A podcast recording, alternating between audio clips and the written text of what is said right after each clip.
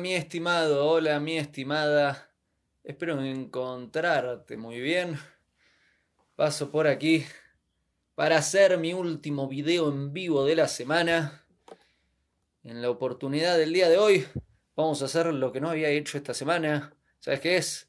Preguntas y respuestas. Vamos a hacer un QA, ya que muchas preguntas recibo todos los días en las redes sociales. Me parece bien hacer QA, preguntas y respuestas y responder a las preguntas a través de video. Así la respuesta, uy, estoy moviendo el trípode. Así la respuesta esperamos no solo le responda a la persona que hizo la pregunta, sino que también te pueda ayudar a vos, porque quizás a veces sucede de que cuando escuchamos la pregunta que alguien hace, dice, eh, me parece una interesante respuesta, no se me ocurrió a mí, pero quiero oír la respuesta, me parece una interesante pregunta, mejor dicho. O decimos, uy, yo tenía la misma... Alguien lo preguntó.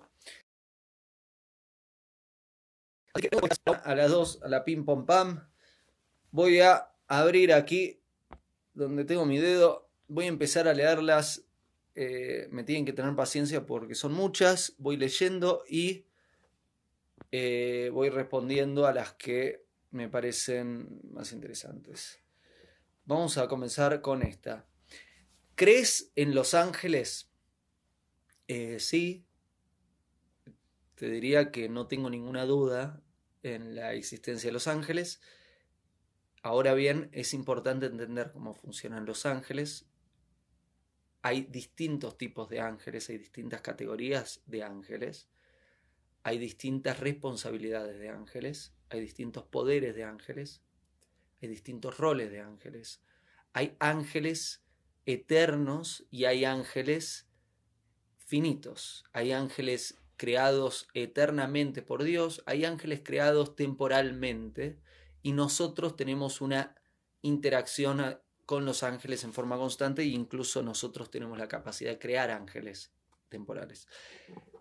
Los ángeles son agentes espirituales que no tienen libre voluntad y que responden cada ángel a una misión específica divina que Dios los envía. El ángel que está asignado para esta hora del día para hacer esto, el ángel que está asignado para esta hora, esta otra hora del día para hacer esto otro. Trabajan en distintos horarios, distintos roles y más. Siguiente pregunta.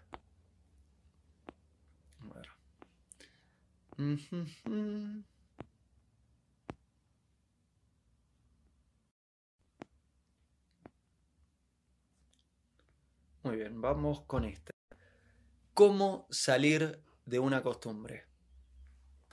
Tengo una linda noticia para darte que es que pronto va a salir una serie de audiobooks y hay uno que se llama Cómo cambiar hábitos y costumbres y es un audiolibro entero donde te explico muchas técnicas sobre cómo se cambian hábitos y costumbres, te explico la teoría detrás y más. Espero que te ayude. Pronto, tan pronto salgan, obviamente que te voy a compartir toda la información aquí a través de las redes sociales. Por lo pronto, ¿cómo salir de la costumbre? Es a través de los actos. Vos pensás que es mucho más fácil para vos controlar lo externo que lo interno. A ver, si vos decís, quiero controlar el cómo me siento, que es algo interno.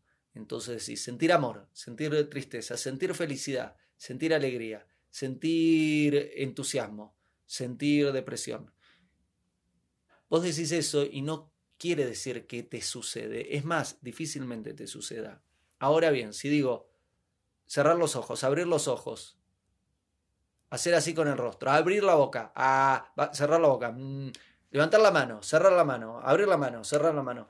Es mucho más fácil hacer actos externos. Elegir acciones con nuestro cuerpo es mucho más fácil.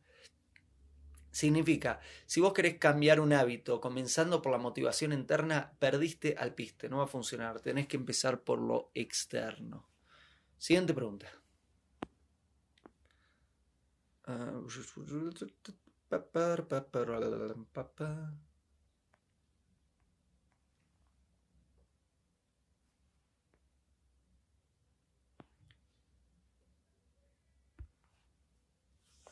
¿Qué es el vacío existencial?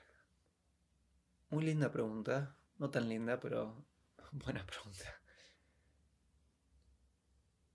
Yo creo que el vacío existencial es una vida desconectada de Dios. Una persona desconectada de Dios sin cumplir con su propósito, sin cumplir con el sentido de su existencia, siento que va a vivir una vida vacía. También te sumaría que una persona sola, una persona que no conecta con otros seres humanos, probablemente sienta ese vacío existencial. Una persona egoísta, por ende, es una persona que realmente no conecta con nadie, que está midiendo toda su vida en relación a sus deseos, probablemente sienta ese vacío existencial. ¿Cuál es el sentido de nuestra existencia? Es contribuir, es vivir. La existencia se trata de espacio, la vida se trata de contribución. Y el vacío existencial es una existencia sin sentido, es una existencia sin vida. Una pregunta más, ¿te parece bien? A ver.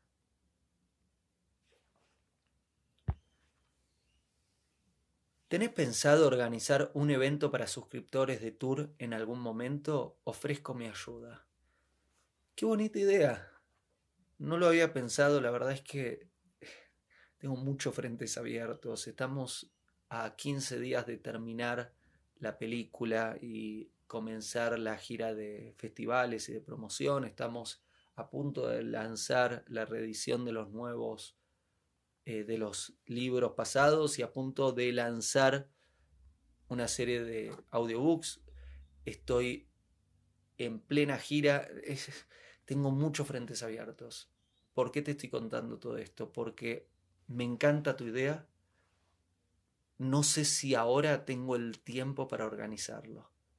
Me estás diciendo ofrezco mi ayuda. Si tenés realmente la disponibilidad y los recursos internos y externos para liderar la organización, escribíme un mensaje privado y con mucho gusto lo hacemos. Ahora bien, si cuando decís ofrezco mi ayuda me estás diciendo, Leandro, vos encargate y yo te voluntareo, lo siento, en este momento estoy tapado de, proyectos y de trabajos y lo que te conté es un décimo de todo lo que hay abierto. Tenemos unos proyectos hermosos. Con el tiempo te los iré contando, pero hay, hay algunas compañías que, que, hemos abierto con proyectos muy, muy, muy interesantes y están absorbiendo la mayor parte de mi tiempo todos estos proyectos. Así que me encanta tu idea aguante, aguante la iniciativa, aguante las ganas de hacer cosas y si tenés ganas de organizarlo y liderarlo, con mucho gusto lo hacemos. Una pregunta más, una... Se abra esto, ahí se abrió.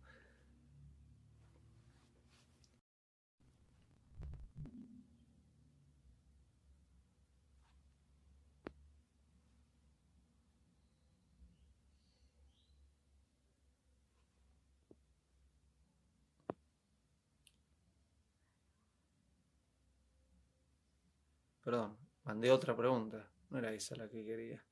Apreté sin querer, les pido disculpas. Esta era la que quería. Eh, ah, y en la mitad vi que alguien me escribió por acá si como carne. No, no como carne, no como, no como tampoco derivados de carne. ¿Qué pensás con las señales que se piden a Dios y al universo? Me parece que es fantástico pedirle a Dios. Es más, a Dios le encanta que le pidamos y le encanta que le hablemos. Y te estimulo a que hables más seguido con Dios y le pidas más. Está bueno. Ahora bien, trata de pedir de forma apropiada e inteligentemente. Te doy un ejemplo. Dios, dame a Pepe. Pepe, siento que es el amor de mi vida. Eh, por favor, ayúdame a que Pepe me elija eso sería un pedido inapropiado. ¿Sabes por qué? Porque el pedido apropiado sería, Dios, ayúdame a encontrar a mi pareja. Yo creo que Pepe es mi pareja, pero por ahí me estoy equivocando. Pero lo que me interesa es encontrar a mi pareja. Eso sería un pedido apropiado. ¿Por qué? Porque vos realmente no sabés lo que es bueno para vos. Sabés alguna de las cosas de acuerdo a lo que Dios te ha indicado, pero no tenés el nivel de entendimiento de Dios. Entonces tenés que a la hora de pedirle a Dios, siempre considerar que Dios sabe más que vos sobre vos. ¿Volvimos? Ahí está, volvimos, se había ido la conexión. Y pedirle lo que cree que es bueno para vos, sin saber si es bueno para vos, no es una forma apropiada de pedirle. Entonces, pedirle, me parece muy bien que le pidas, pedile siguiendo la lógica de que Dios entiende más que vos y sabe más que vos y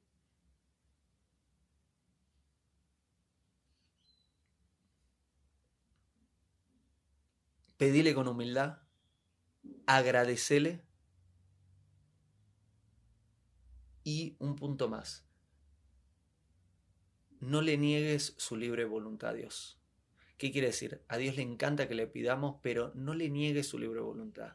Dios también tiene libre voluntad. De la forma que te dio a vos libre voluntad, también Dios tiene libre voluntad. Entonces, que se lo pidas no quiere decir que siempre tenga que ser como vos querés.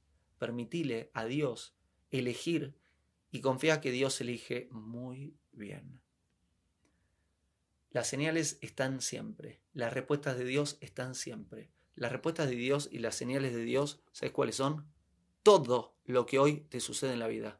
Si miras a tu alrededor, todo lo que sucede en tu vida es Dios hablándote. Después se trata de que tengamos la inteligencia y los recursos para entender los mensajes de Dios para entender las señales de Dios y esperemos que tengamos más bendiciones dulces que amargas. A veces tocan bendiciones amargas, pero bueno, son todas bendiciones, eso es lo importante. Hecho, que tengas hermoso fin de semana.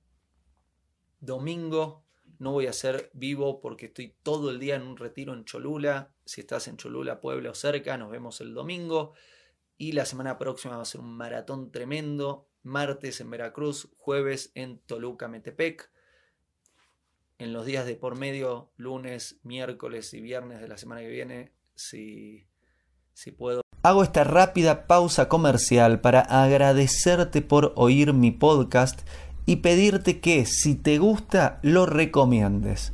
Si te gustaría adquirir alguno de mis libros, podés encontrarlos en su formato físico y digital en Amazon y en su formato audio en Audible. Gracias y que continúes disfrutando del contenido que tengo para vos.